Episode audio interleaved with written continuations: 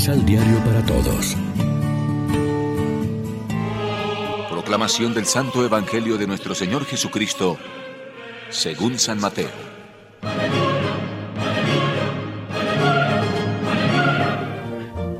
No den las cosas sagradas a los perros, ni echen sus joyas a los cerdos. Ellos podrían pisotearlas y después se lanzarían encima de ustedes para destrozarlos. Entonces, todo lo que ustedes desearían de los demás, háganlo con ellos. Ahí tienen toda la Biblia. Entren por la puerta angosta, porque la puerta ancha y el camino amplio conducen a la perdición, y muchos entran por ahí. Angosta es la puerta y estrecho el camino que conducen a la salvación, y son pocos los que dan con ellos.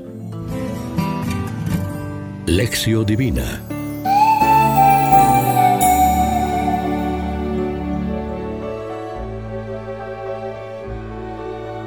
Amigos, ¿qué tal? Hoy es martes 21 de junio. La iglesia se viste de blanco para celebrar la memoria del religioso San Luis Gonzaga y como siempre lo hacemos de la mano del pan de la palabra.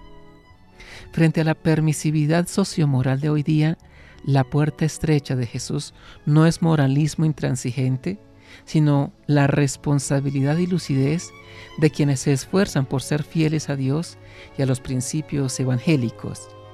Solidaridad, fraternidad y servicio al hermano en vez de egoísmo, agresividad y violencia.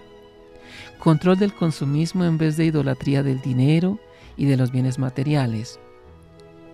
Asimilación, en fin, del programa de santidad que Cristo expone en el discurso del monte, cuyo punto de partida son las bienaventuranzas y cuyo fundamento y motivación es la santidad de Dios a quien servimos.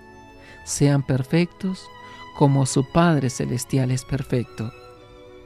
La llamada de Dios a la santidad es para todos, vocación común, aún diferenciada, universal, pluralista. Tender a la santidad cristiana no es algo facultativo y opcional, reservado solamente a algunos que consagran su vida a Dios y constituirían una clase aristocrática o élite de cristianos de primera categoría frente a la gran masa de a pie.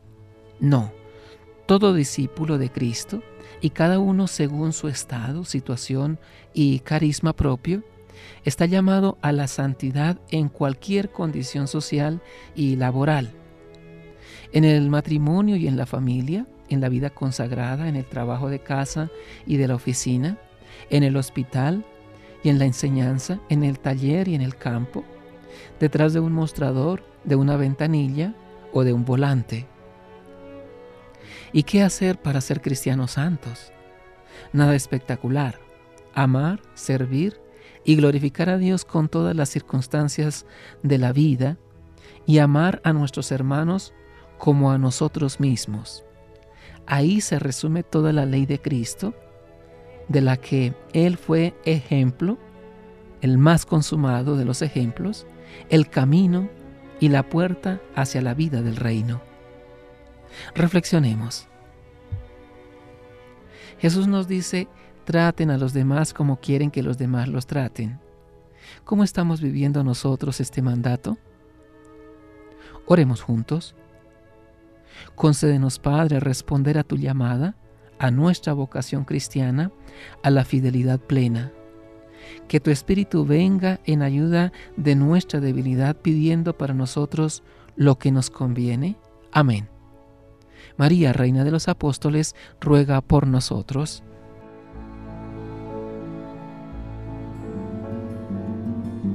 Complementa los ocho pasos de la Alexio Divina adquiriendo el emisal Pan de la Palabra en Librería San Pablo o distribuidores.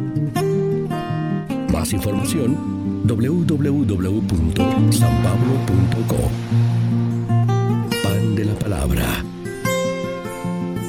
Vive la reflexión.